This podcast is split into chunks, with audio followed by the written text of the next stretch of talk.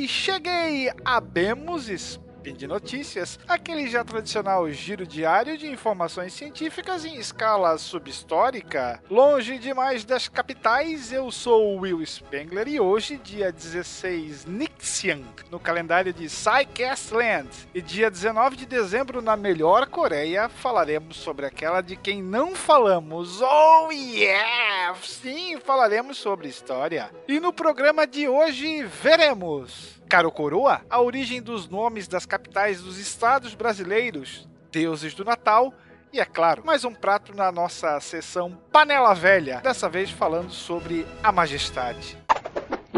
Speed Notícias.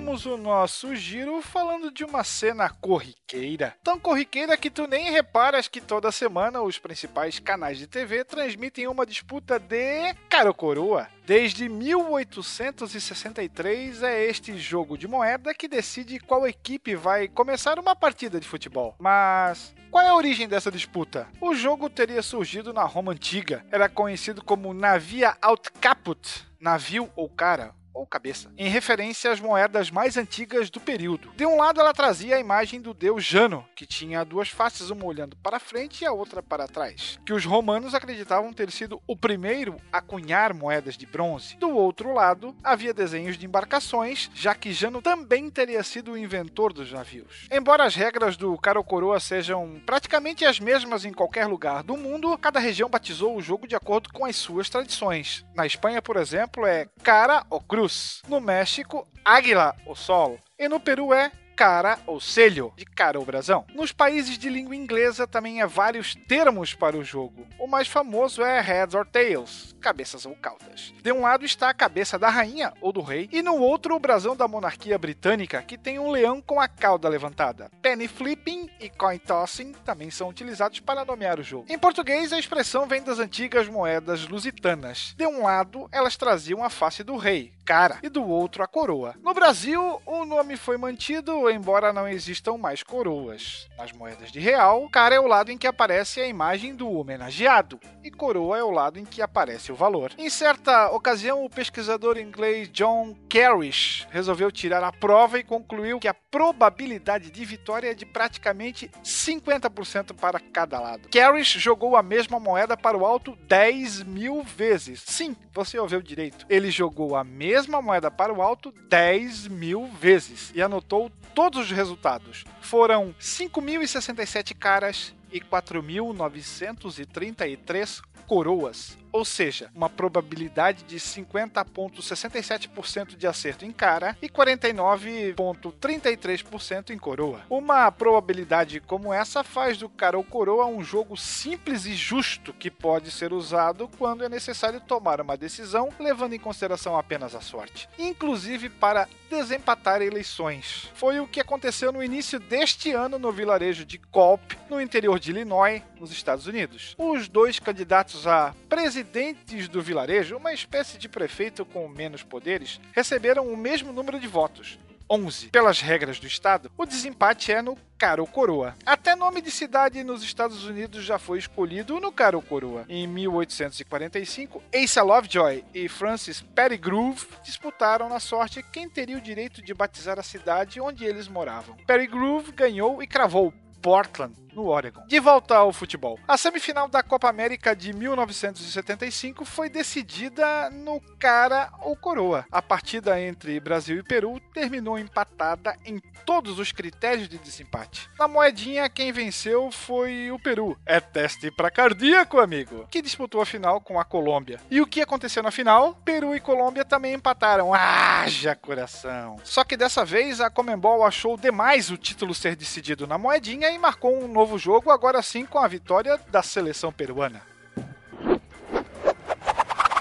Que moras em Porto Velho, Teresina, Palmas, Curitiba, Belo Horizonte, diferente de mim, não está longe demais das capitais. Aliás, qual é a origem dos nomes das capitais mesmo? Sabia que Brasília já tinha esse nome 137 anos antes dela mesma existir? Porto Velho tem esse nome por ser o local do primeiro porto para o escoamento da borracha pelo Rio Madeira lá no século XIX. Rio Branco é uma homenagem a José Maria da Silva Paranho Júnior, o barão do Rio Branco, diplomata que negociou a aquisição do Acre da Bolívia no início do século XX. Manaus vem de Manaós, extinta tribo indígena das regiões dos rios Negro e Solimões, que resistiram à escravidão. A grafia antiga do nome da cidade preservava a letra O e acentuava a vogal precedente Manaus. Boa Vista nasceu da Fazenda Boa Vista, às margens do Rio Branco. Macapá vem do tupim Macaba, Bacaba, palmeira típica do Amapá, mais aba, ligar, lugar de Bacabás. Belém vem de Santa Maria de Belém, cidade portuguesa, hoje chamada só de Belém. São Luís, fundada pelos franceses em 1612, no reinado de Luís XIII, também seria uma homenagem a São Luís, santo que foi rei francês e, como tu bem já ouvistes no SciCast 211, lutou nas cruzadas. Teresina foi uma homenagem à imperatriz Teresa Cristina, esposa do nosso Pedro II. Fortaleza vem do Forte, ou Fortaleza de Nossa Senhora de Assunção, criada criada em 1649 por invasores holandeses. Natal tem esse nome por ter sido fundada, adivinha?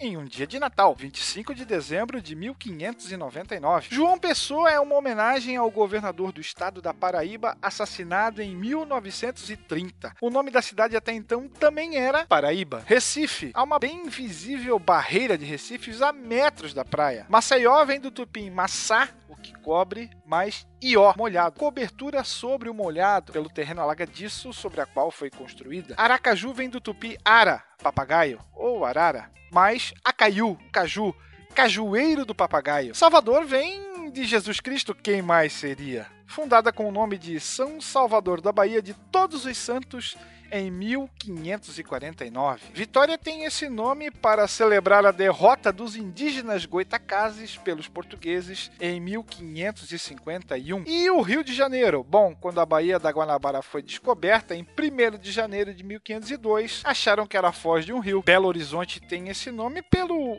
icônico horizonte montanhoso tão característico daquele local. São Paulo vem do apóstolo Paulo. A cidade foi fundada ao redor do Colégio São Paulo, criado pelos jesuítas em 1554. Curitiba vem do tupi curi, que significa pinheiro ou araucária, mais tiba. Muitas araucárias, muitos pinheiros, árvore símbolo da região. Florianópolis vem em homenagem a Floriano Peixoto, que esmagou a Revolução Federalista no final do século XIX. O nome original da cidade era Nossa Senhora do Desterro, devido ao fato de ser ali um lugar para onde eram enviados desterrados portugueses. A troca de nome foi feita por interventores governistas com a intenção de bajular o presidente da época. Ei, Brasil! Porto Alegre faz referência ao clima alegre do povo local. O antigo nome da cidade era Porto dos Casais, por receber colonização com casais de açorianos. Campo Grande fica num planalto com vegetação esparsa, um grande campo. Já Cuiabá tem uma etimologia incerta, há pelo menos três versões para o termo. Cuiabá era como eram chamados os índios bororós, nativos daquela região. Goiânia vem do nome do próprio estado. Este, por sua vez, se origina em uma antiga tribo extinta dos Goiáses. Brasília era a forma latinizada de se referir ao próprio Brasil, nome que foi criado por José Bonifácio de Andrade Silva, sim, o patriarca da independência, em 1823. E Palmas vem de São João da Palma, onde no século XIX houve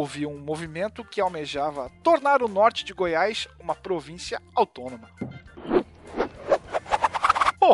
Oh! Tu que já ouves o SciCast faz tempo, bem sabes que muitos dos símbolos e costumes de Natal foram alegremente canibalizados de tradições mais antigas. Claro que isso tudo é intencional. A data foi escolhida no século III e oficializada no ano 336 para coincidir com o festival de Solis Invictus e do deus Mitra, populares lá na Roma Antiga. Antes, o Natal fora celebrado em muitos dias, conforme a opinião do bispo local, ou em dia nenhum, pois era a opinião de muitos que a celebração de aniversário era um costume pagão. Mas, no fim das contas, Uma coisa é convencer as pessoas de que os deuses são demônios uma pálida comparação ao grande Deus único. Outra, bem mais difícil, é fazê-los parar de fazer festa. E como diz a máxima, se não pode vencer o inimigo, junte-se a ele. E dessa mistura entre paganismo e cristianismo, temos várias figuras insólitas. Saiba que o nosso familiar bom velhinho, que provavelmente está suando bicas em sua fantasia aqui nesse clima tropical, um dia deu as cartas como rei de Valhalla. Na Holanda, Papai Noel se chama Sinterklaas abreviação de St. Nicholas, são Nicolau, e adequadamente se veste como um bispo e por alguma razão mora na Espanha. Quanto ao seu maior ajudante, bem, em 2015 um comitê da ONU recomendou aos holandeses que parassem de usar o blackface no Natal. Zwart Piet, Pedro Negro, o ajudante de São Nicolau, desfila com ele em frente à sua carruagem em função subalterna. Sua forma atual apareceu em 1850 no livro infantil intitulado São Nicolau e seu serviçal de autoria de Ian Shankman, mas Todos os ajudantes de Papai Noel vieram de sua identidade original como Odin. Durante o inverno, o rei dos deuses voava pelos céus numa caçada selvagem, a origem do trenó voador, e não fazia isso sozinho. Já na boa e velha Itália, a festa é das mulheres. Befana é a bruxa boazinha que deixa doces em meias para crianças na noite de reis, 5 de janeiro. Ou também carvão para as mal comportadas, assumindo o trabalho do bom velhinho. Uma das lendas cristãs é que após perder o seu filho, ela visitou Jesus na manjedoura e foi abençoada como a mãe de todos os italianos. Já historiadores afirmam que ela deriva de Estrênia, a deusa romana do Ano Novo, época em que os romanos costumavam trocar presentes.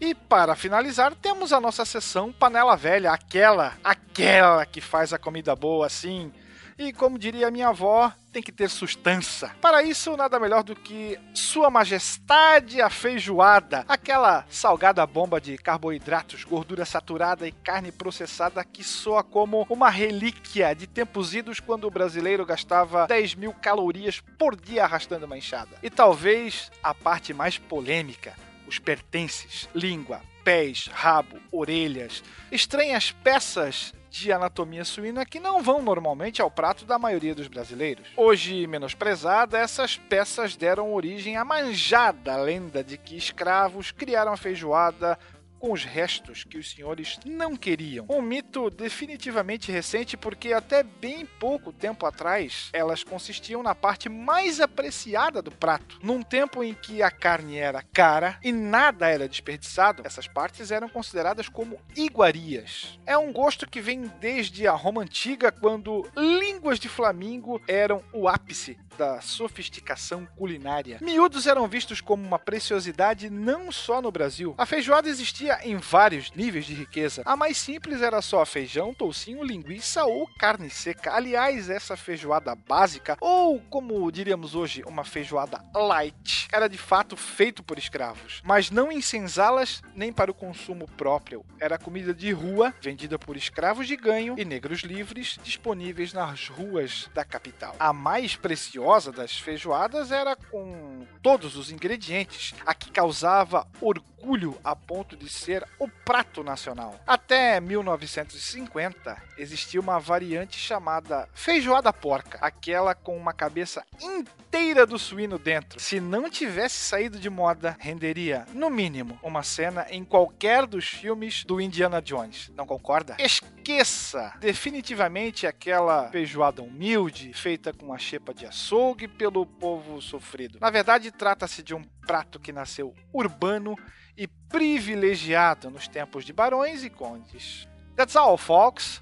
Para tu que vais decidir no caro ou coroa se deves ou não experimentar a feijoada porca, vale conferir os links no post desse episódio aqui no Portal Deviante. Aproveite também e deixe lá o seu comentário ou sugestão. Lembro ainda que esse podcast só é possível acontecer por conta de seu apoio no patronato do SciCasts, através do Patreon e do PagSeguro. Retrir Dagen. Bom Natal! Bye bye, fellow!